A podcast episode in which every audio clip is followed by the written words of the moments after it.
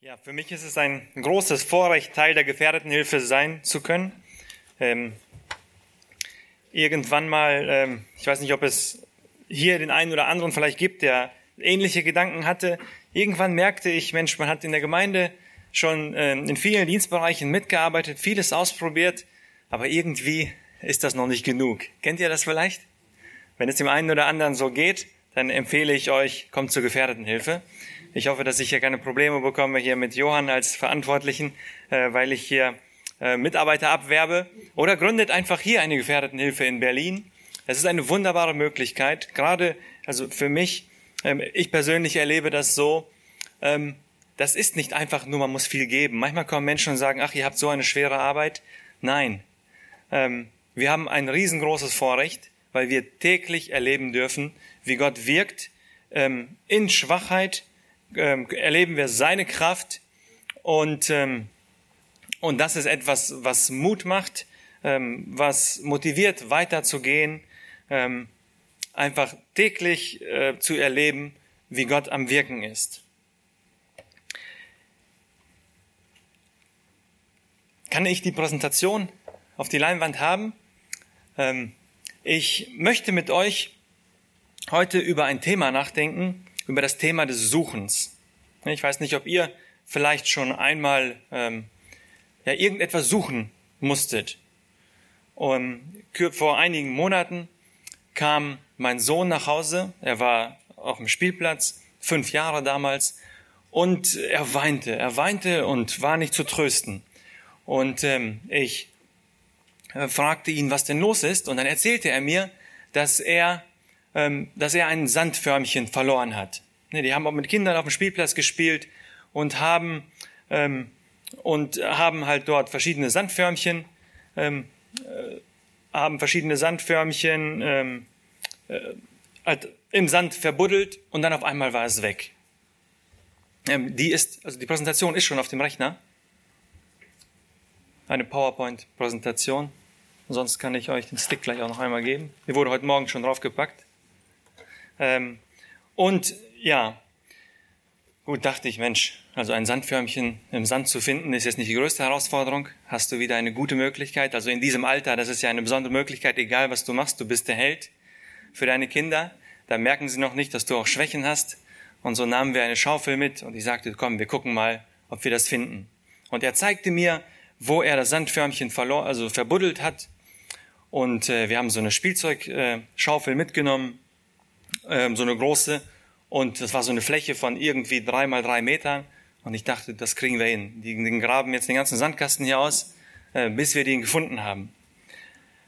Und dann buddelten wir und buddelten wir und buddelten wir und ich habe die ganze Fläche zwei, dreimal umgegraben und wir finden es nicht. Ich denke, Mensch, das kann doch nicht sein. Jetzt, du kannst doch nicht jetzt ihm sagen, wir finden es nicht. Er ist zu dir gekommen in der Hoffnung, äh, mein Papa, der findet das. Und jetzt kannst du doch nicht sagen, du findest das nicht. Und alles Mögliche ausprobiert. Vielleicht ist es doch irgendwo anders, an anderen Stellen gegraben und wir finden es nicht. Da dachte ich, Mensch, okay, jetzt ähm, haben wir alles versucht, was wir machen könnten. Und ich kann doch nicht jetzt so gehen. Dann sagte ich zu ihm, Daniel, wir beten jetzt und dann suchen wir nochmal. Und wenn wir es nicht finden, dann können wir es nicht mehr finden, aber lass uns Gott um Hilfe beten. Und so betete ich da mit ihm auf dem Spielplatz, ähm, machte meine Augen auf und guckte auf eine Ecke vom, von diesem Sandspielzeug, was da aus dem Sand äh, guckte. Also beim ganzen Buddeln haben wir das irgendwie noch weiter verbuddelt. Ähm, und so hatte, hatten wir das gefunden. Er freute sich, ich freute mich, dass auf diese Art und Weise es auch eine Möglichkeit gewesen ist, ihm etwas, äh, ihm zu zeigen, dass wir auch in solchen alltäglichen Dingen Gott vertrauen können. Und in unserem Leben, also kommt das häufiger vor, ne? dass wir Sachen verlieren, dass wir Sachen suchen, dass wir Dinge äh, finden müssen. Ähm, vielleicht ein Schlüssel, den wir verloren haben. Ne? Wo ist mein Schlüssel hin? Vielleicht ähm, muss ich eine Wohnung oder ein Haus finden, weil ich umziehen muss, weil ich in einer anderen Stadt studiere oder arbeite. Vielleicht ist es notwendig, einen Arbeitsplatz zu finden. Ich muss Bewerbungen schreiben. Vielleicht ist es auch mal, muss ich, bin ich auf der Suche nach einer Ausrede, weil jemand mich in eine unangenehme Situation stellt und ich irgendwie jetzt eine Antwort, eine Ausrede finden muss. Das Suchen, das gehört bei uns Menschen zum Alltag. Und es gab einen König, das war der König Josia von Juda. Von ihm heißt es, dass er ein Suchender war. In 2. Chronik, Kapitel 34, Vers 3 lesen wir, im achten Jahr seiner Herrschaft fing er an, obwohl er noch jung war, den Gott seines Vaters David zu suchen. Interessant. Also Dinge suchen, das kennen wir. Ist es auch möglich, Gott zu suchen? Josia war einer, von dem es heißt, er war ein Gottsuchender. Ich möchte euch einen kurzen Überblick geben über das, ähm, ja, was ich mit euch zusammen einfach durchdenken möchte. Wir wollen uns als erstes das Leben Josias einmal anschauen. Wie hat sich das bemerkbar gemacht, dass er ein Gottsuchender war? In einem zweiten ähm, Teil wollen wir einmal schauen, was sagt die Bibel über Menschen, ähm, die Gott suchen. Und dann zum Abschluss wollen wir uns Gedanken darüber machen, was hat das Ganze mit uns zu tun? Ähm, inwiefern können wir Gott suchen und finden? Ich habe hier eine Übersicht mitgebracht von den Königen und Propheten Israels. Das ist ein ganz hilfreiches Werkzeug, wenn wir ähm, die Königebücher lesen oder wenn wir durch ein Prophetenbuch lesen, weil die ja nicht alle chronologisch sortiert sind in der Bibel und dann kommt man manchmal nicht so ganz, also dann ist das manchmal etwas durcheinander. Und ähm, ich, ähm, ich habe mal ähm, ähm, einfach diese Übersicht gefunden und habe auch einige Kopien mitgebracht. Falls das jemand für nützlich hält, kann er mich gerne nach dem Gottesdienst ansprechen, wo man sich das einfach in die Bibel lesen, legen kann und beim Studium der Könige einfach schauen kann, wann hat dieser König gelebt.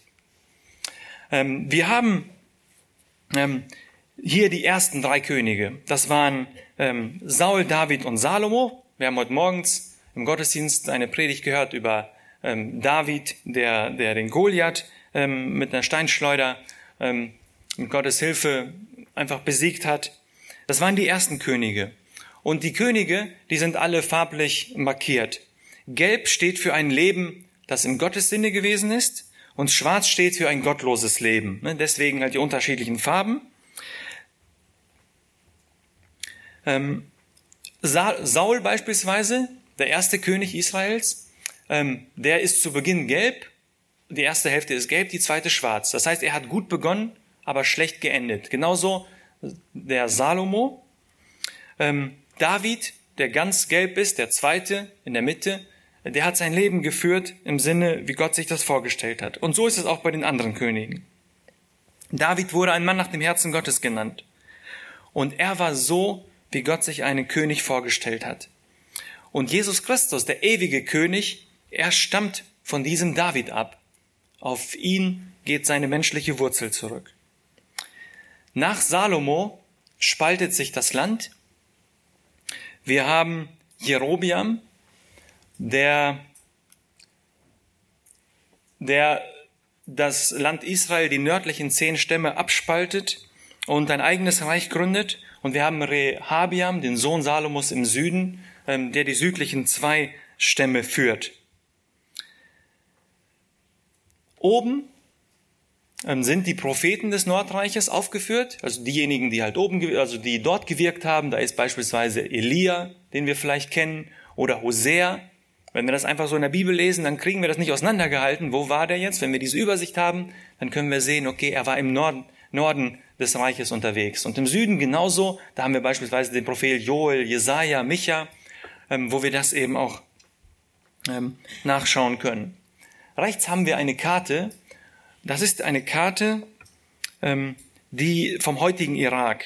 Damals das Assyrische Reich und äh, Assyrien und Babylon und dahin wurde Israel gefangen geführt. Ne, und diese äh, Karte zeigt uns, oder diese Abbildung der Könige und, und der Karte zeigt uns, äh, unter welchem König Israel gefangen war, wie die zeitliche Abfolge ist. Oben und unten haben wir einen Zeitstrahl und da sehen wir beispielsweise, dass Josia um circa 600 vor Christus gelebt hat, also vor etwas mehr als 2600 Jahren. Josia war einer von 20 Königen im Südreich. Genauer genommen war er der 16. Die Zeit der Könige ist ein sehr, sehr finsteres Kapitel. Im Norden sehen wir nur schwarze Könige, nur Könige, die getan haben, was Gott missfiel, die ignoriert haben, denen die Maßstäbe Gottes vollkommen egal waren. Im Süden gab es hin immer wieder einen Wechsel zwischen Königen, die taten, was Gott wollte, und Königen, die gottlos gelebt haben. Ähm, von allen Königen im Norden heißt es, sie taten, was böse war in den Augen des Herrn. Im Süden gab es ein Auf und Ab. Wir haben elf Könige, die komplett gottlos gewesen sind. Der König Ahas beispielsweise, das war der Ur-Urgroßvater von Josia, der verbrannte seine Söhne im Feuer nach den Sitten der Heiden, seine eigenen Söhne. Drei Könige fingen sehr gut an, endeten aber schlecht, genauso wie das Saul und Salomo taten. Ein einziger König fing schlecht an, bekehrte sich dann aber im Laufe der Zeit zu Gott und nahm ein gutes Ende. Das war der König Manasse. Josia ist einer von vier Königen, die taten, was Gott gefiel. Also über die Gott sagt, dass das ein König war, wie er sich das vorgestellt hatte. Und die mit dem König David verglichen werden. Und er ist einer von zwei Königen, die das beste Urteil bekommen. Ähm, weil er einzigartig gewesen ist. Und bei Josia war das, er war einzigartig darin, wie er in seinem Leben das Gesetz Gottes ähm, anwandte, wie er sein Leben nach dem Gesetz Gottes ausrichtete. Schauen wir uns nun einmal sein Leben etwas genauer an. Wir finden ähm, seine Lebensgeschichte in 2. Könige 22 und 23 und in 2. Chronik 34 bis 35. Ich werde den Text aus 2. Chronik nehmen. Zweite Chronik, Kapitel 34, die Verse 1 und 2. Da heißt es, acht Jahre alt war Josia, als er König wurde. Und er regierte 31 Jahre zu Jerusalem. Er tat, was dem Herrn wohlgefiel, und er wandelte in den Wegen seines Vaters David und wich weder zur Rechten noch zur Linken. Mit acht Jahren besteigt er den Thron, nachdem sein Vater Amon von ähm, also der ein gottloser König gewesen ist, bei einem Putsch von seinen Ministern ermordet wird. Und mit acht Jahren ist uns klar, da ist kein Mensch in der Lage, ein Reich zu führen. Und wie war es? Es gab, also es gab diese Situation mehrfach. Es gab sogar einen König, den König Joasch, der mit sieben Jahren schon König wurde. Ähm, und sie haben das Reich natürlich in dem Alter nicht selbstständig geführt, sondern sie hatten meistens einen Priester im Hintergrund, ähm, der dann eben bis zu einem gewissen Alter die Amtsgeschäfte geführt hat und den, den jungen König dann einfach eingeführt hat. Aber mit acht Jahren wird er offizieller ähm, König und, ähm, und hat eben diese Aufgabe, dieses Land zu regieren. Von ihm heißt es, dass er ein König gewesen ist, wie David, der in den Wegen Gottes wandelte. In Vers 3 lesen wir, mit im achten Jahr seiner Herrschaft fing er an, obwohl er noch jung war, den Gott seines Vaters David zu suchen. Im achten Jahr seiner Herrschaft, das bedeutet, ähm, er war äh, 16 Jahre alt, im achten Jahr seiner Herrschaft. Mit 16 Jahren, ein Jugendlicher, macht er sich auf den Weg, um Gott zu suchen. Dann lesen wir weiter, im zweiten Teil von Vers 3 und Vers 4. Und im zwölften Jahr, das heißt im zwölften Jahr seiner Herrschaft, da war er 20, fing er an, Juda und Jerusalem zu reinigen von den Opferhöhen und den Ascheren, von den Götzen und gegossenen Bildern. Und er ließ vor seinen Augen abbrechen die Altäre der Bale, die Räucheraltäre, Oben darauf zerschlug er und die Ascheren und die geschnitzten, gegossenen Götzenbilder zerbrach er und machte sie zu Staub und streute ihn auf die Gräber derer, die ihnen geopfert hatten und verbrannte die Gebeine der, der Priester auf ihren Altären und reinigte so Juda und Jerusalem. Also zu diesem Zeitpunkt ist Juda, das Stammesgebiet Juda und die Stadt Jerusalem ist voll von Götzentempeln und Tempel, die noch auf die Zeit Salomos zurückzuführen sind, die Salomo noch am Ende seines Lebens gebaut hatte, wo er von Gott abgewichen ist. Und ohne das Gesetz Gottes zu diesem Zeitpunkt zu kennen, denn das Gesetz Gottes war verschollen, fängt er an, das Land zu reinigen. Er reißt die Altäre ab.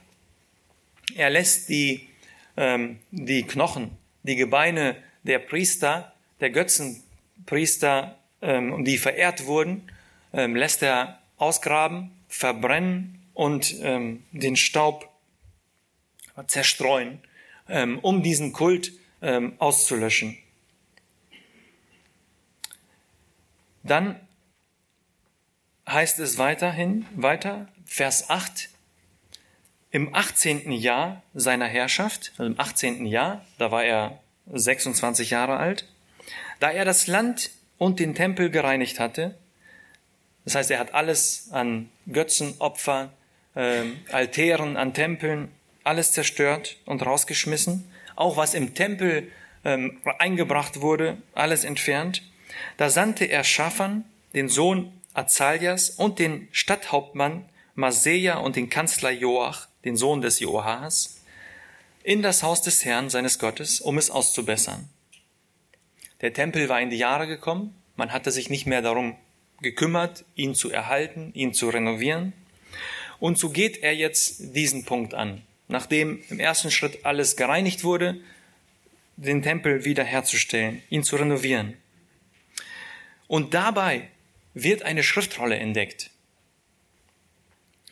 Ähm, die Schriftrolle wird geholt und der König Josia lässt aus dieser Rolle, lässt sich aus dieser Rolle vorlesen. Und es stellt sich heraus, es handelt sich um das Gesetz Gottes, was verschollen war und wo niemand mehr wusste, ähm, wo es zu finden ist. Josia lässt es sich so schnell wie möglich, lässt sich daraus vorlesen.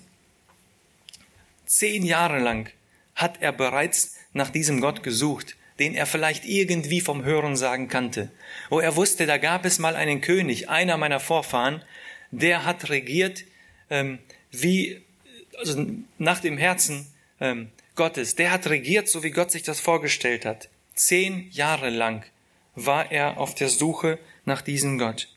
Und jetzt wird ein Abschnitt des alttestamentlichen Gesetzes gefunden. Er lässt sich daraus vorlesen und ist tief getroffen von seinem Inhalt.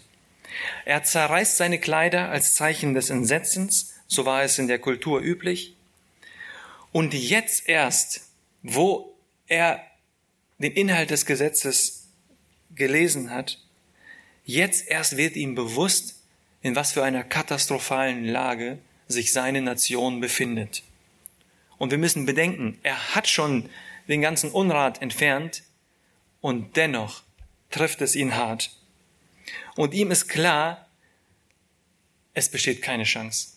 In dem Zustand, in dem sein Volk ist, nach dem, was Gott verheißen hat, ist keine Chance. Also eine Strafe ist unausweichlich. Er fällt in eine tiefe Depression und einfach keine Hoffnung mehr. Für Israel ist keine Rettung mehr. Gott wird es auslöschen, da führt kein Weg dran vorbei. Er sendet Boten zu Hulda, die die Prophetin in dieser Zeit ist, und lässt sie fragen, was er tun soll. Und durch sie erfährt er, dass Gott das Land zwar strafen wird, aber nicht zu seiner Lebzeit.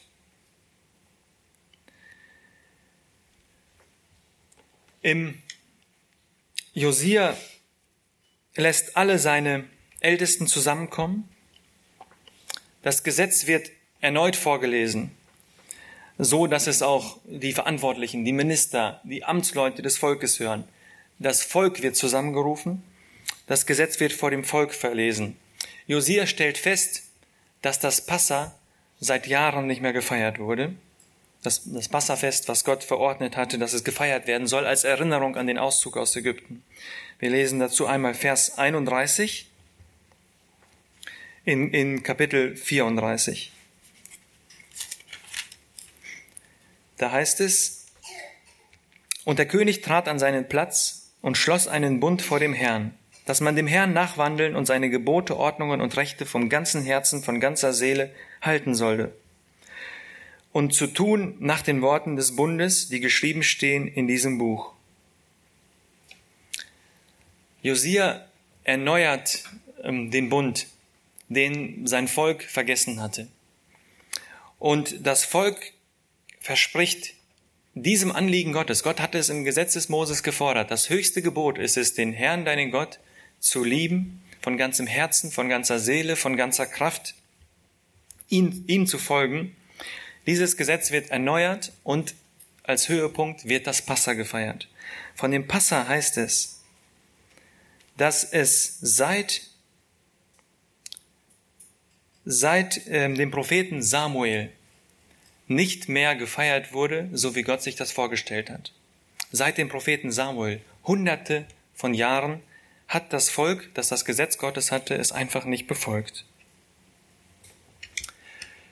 Mit 39 Jahren zieht Josia in den Krieg gegen Necho, den König ähm, von Ägypten, ähm, und wird in diesem Kampf verwundet und er liegt dann seinen Wunden und stirbt ähm, an den Folgen dieser Verwundung.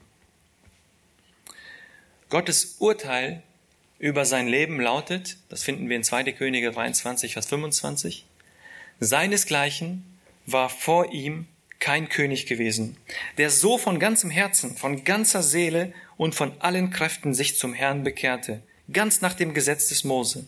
Und nach ihm kam seinesgleichen nicht auf. Gott Urteil vor ihm und nach ihm gab es keinen Menschen, keinen König, der das Gesetz Gottes so befolgt hat, also in dem, der so von ganzer Kraft, von ganzer Seele, von ganzem Herzen sich zum Herrn bekehrte. Und darin ist Josia einzigartig und nachahmenswert. Und ich kann mir vorstellen, wie Gott erleichtert aufgeatmet haben muss. Über Jahrhunderte tut er alles für sein Volk. Und endlich ist da mal ein König, ist da mal ein Mensch, der es verstanden hat.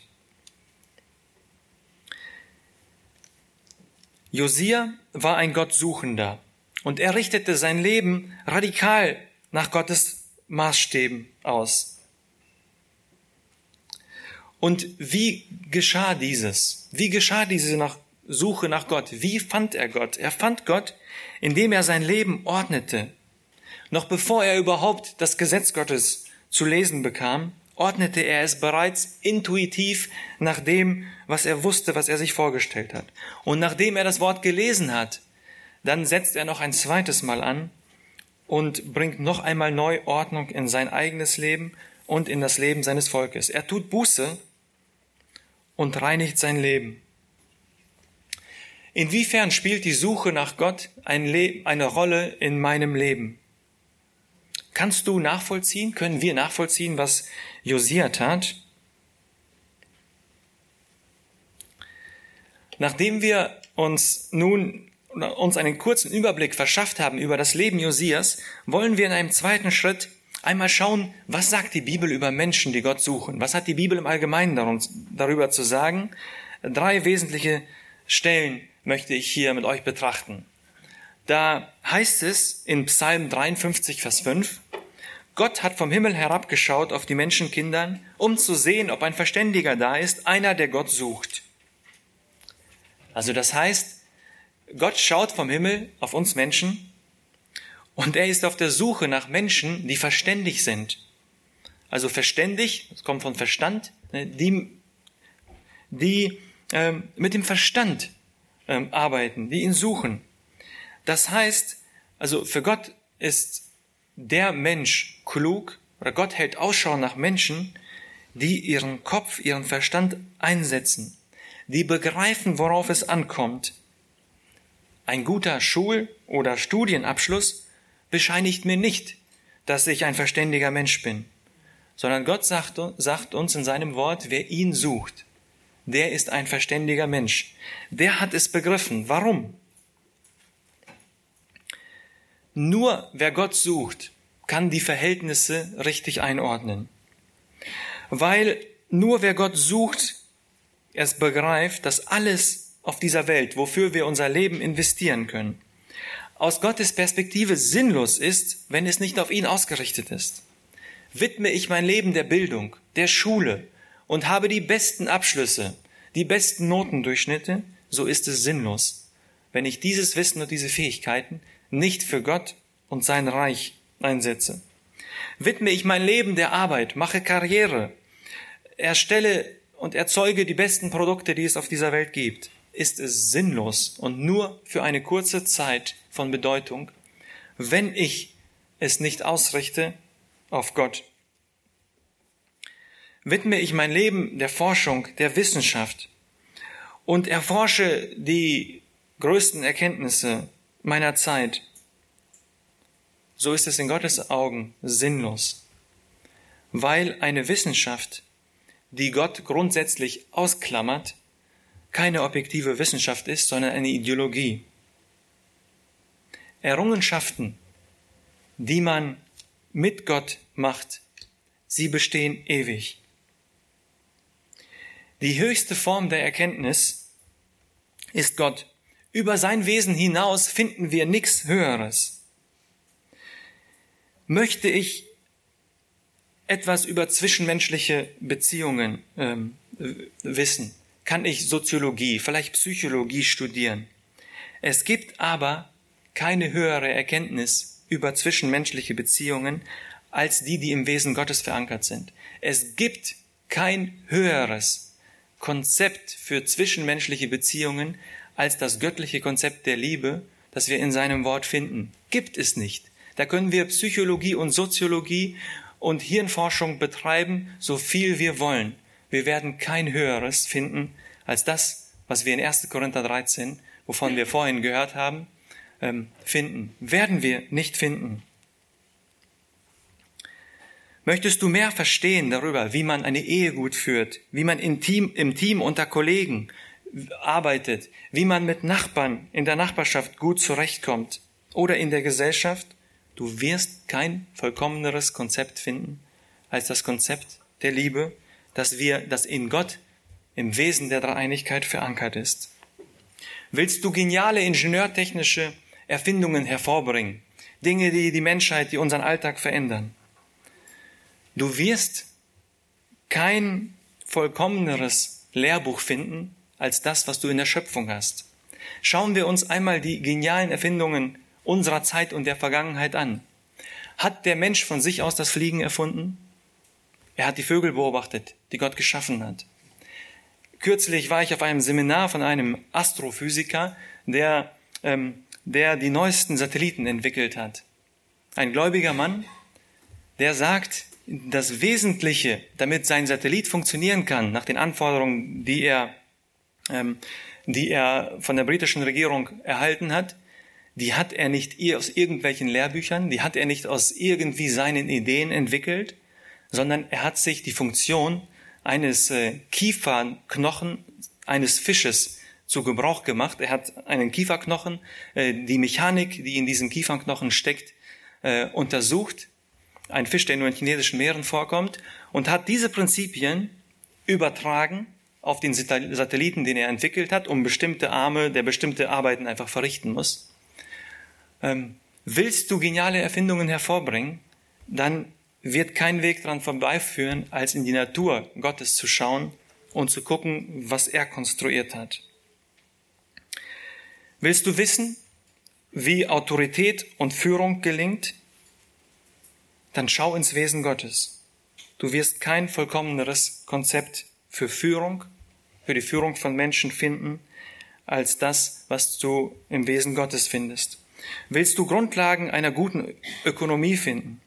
Willst du wissen, wie die Grundbausteine einer Gesellschaft sind, so kommst du nicht dran vorbei, in das Wort Gottes, das Buch der Bücher zu schauen und die Elemente zu finden, auf die es wirklich ankommt, Prinzipien, die beständig sind und die nicht nur für eine Dauer von ein oder zweihundert Jahren äh, gültig sind, sondern die ewig und vollkommen sind. Anselm von Canterbury, meine ich, war es, der bereits vor tausend Jahren feststellte, Gott ist das Höchste, was wir denken können. Über ihn hinaus gibt es nichts Höheres. Wer nach Gott fragt und ihn sucht, der begibt sich auf eine Sphäre, wo er Erkenntnisse gewinnt, die unbegrenzt gültig sind und nicht nur für einige hundert Jahre. Aus Gottes Sicht hat der Mensch erst Verstand, wenn er das begriffen hat. Ein zweites. Psalm 119, Vers 1 und 2. Wohl denen, die ohne Tadel leben, die im Gesetz des Herrn wandeln. Wohl denen, die sich an seinen Zeugnissen halten, die ihn von ganzem Herzen suchen. Eine zweite Feststellung lautet, wer Gott sucht, hält seine Gebote. Es ist unmöglich, Gott zu suchen und zu finden und Gottes Maßstäbe außen vor zu lassen. Gott zu suchen und seine Gebote, sich an seinen Geboten zu orientieren, ist eng miteinander verknüpft, wie wir auch im Leben Josias sehen. Er hat Gottes Maßstäbe bereits angefangen umzusetzen, ohne dass er sie überhaupt gekannt hat. Wir können ein Leben mit Gott nur im Einklang mit seinem Willen, seinen Maßstäben führen. Jesus sagt es im Neuen Testament, wer mich liebt, der tut was? Der hält meine Gebote. Hier ist einfach eine enge Verknüpfung. Möchtest du Gott finden, bist du auf der Suche nach Gott. Dann ist ein Schritt, es Josia nachzumachen, indem du in sein Wort schaust und guckst, was Gott zu sagen hast. Menschen haben Vorurteile gegen Gottes Gebote. Häufig heißt es, Mensch, ihr Christen mit euren vielen Geboten. Ich gebrauche an dieser Stelle gerne ein Bild. Warum wird auf der ganzen Welt so gerne Mercedes, BMW, Audi gefahren? Warum finden wir Mercedes in fast allen Regierungen, also in der, ähm, in der Flotte fast jeder Regierung? Könnt ihr mir dafür eine Antwort geben? Warum feiert die ganze Welt so gerne unsere Autos? Die Antwort ist einfach, weil diese Autos von besonderer Qualität sind. Deutsche Fahrzeuge, deutsche Maschinen werden auf der ganzen Welt bevorzugt. Warum? Weil sie Qualität haben. Aber haben wir Qualität, weil sie bei uns auf Bäumen wächst? Nein. Woher kommt die Qualität der Produkte, die in unserem Land ähm, erzeugt werden? Sie kommt allein deswegen, weil wir eine unglaubliche äh, Vielzahl von Normen und Vorschriften haben, die wir uns auferlegen, um diese Produkte zu erzeugen. Und diese ganzen Vorschriften und Normen, die manchmal lästig sind und uns das Leben schwer machen, sind aber das Ergebnis davon, dass wir Produkte erstellen, die auf der ganzen Welt geliebt werden und die nach Jahren noch Bestand haben. Warum verstehen wir nicht, dass genau das gleiche Prinzip für die Maßstäbe Gottes gilt? Sie sind nicht dafür gegeben, um die Menschen zu foltern und zu knechten, sondern sie bewirken das Leben. Und damit kommen wir zum dritten Punkt. Ja, so spricht der Herr zum Hause Israel, Amos 5, Vers 4, Suchet mich, so werdet ihr leben. Die Maßstäbe Gottes, wenn wir unser Leben danach ausrichten, sie werden uns nicht ähm, in eine Knechtschaft bringen, sondern sie führen zum Leben. Sie sichern Leben. Sie machen es möglich, dass Familienleben funktioniert. Sie machen es möglich, dass Ehen funktionieren, dass ich mit meinem Kollegen, mit meinem Vorgesetzten zurechtkomme, dass ich in einer Gesellschaft leben kann und diese Gesellschaft sich nicht in äh, zig Teile äh, zerfällt. Gott garantiert Menschen, die ihm suchen, Leben. Im Befolgen seiner Maßstäbe, in der Liebe zu Gott, in der Suche von ganzem Herzen, von ganzer Seele, von, seiner, von ganzer Kraft finden wir das Leben. Josia starb mit 39 Jahren. Was war das für ein Leben? Gott verspricht ein qualitatives, ein echtes, ein erfülltes, ein voller Sinn und Zufriedenheit, eins in, mit gedanklicher Freiheit, äh, frei von Zwängen und Abhängigkeiten, Segnungen, die über die irdische Existenz hinausgehen. Hast du Hunger nach Leben, nach echtem Leben? Dann suche Gott. Josia war ein Mensch, der Gott suchte und der diese Segnungen in seinem kurzen Leben erfuhr. Die Ausrichtung nach Gott veränderte seine persönliche Beziehung zu Gott, veränderte sein komplettes Leben. Ich komme zum Schluss. Und wir stellen uns die Frage, was können wir von Josia lernen? Das erste, was wir lernen können, ist, Josia suchte Gott. Also lasst uns auf den Weg machen, um Gott von ganzem Herzen zu suchen. Wie suchte er Gott? Er suchte Gott in seinem Wort, als er das Gesetz las. Und so können wir auch genauso heute beim Lesen des Wortes Gottes oder im Wort Gottes Gott suchen. Wir können einen Blick in die Natur werfen und schauen, was Gott gemacht hat und ihn dort suchen.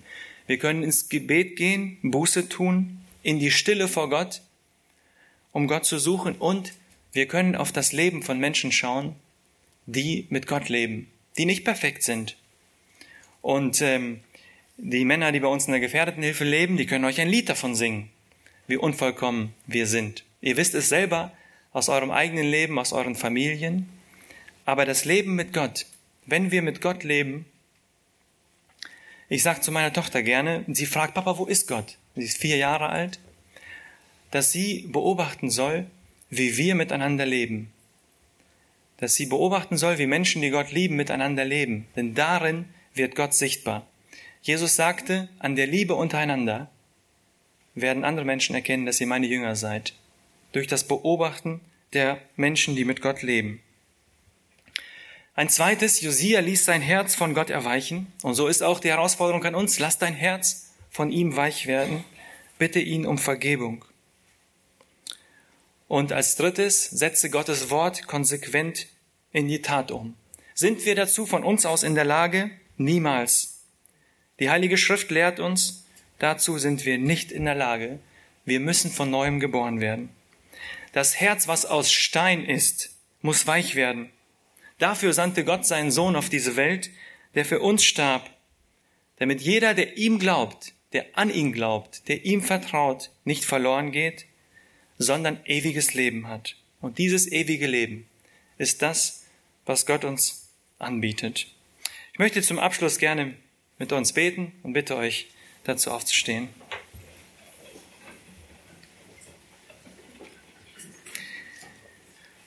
Herr Jesus, du hast uns heute gezeigt durch Josia, was ein Leben, wie ein Leben aussieht, was nach dir ausgerichtet ist. Du gibst uns dieses wunderbare Vorbild und viele andere Vorbilder. Und wir wollen gemeinsam beten, ähm, dass wir uns auf den Weg machen, dass unser Land sich auf den Weg macht, dass die Stadt Berlin sich auf den Weg macht, die Bevölkerung von Hellersdorf, um dich zu suchen und dich zu finden. Bitte schenk du dazu deine Gnade. Amen.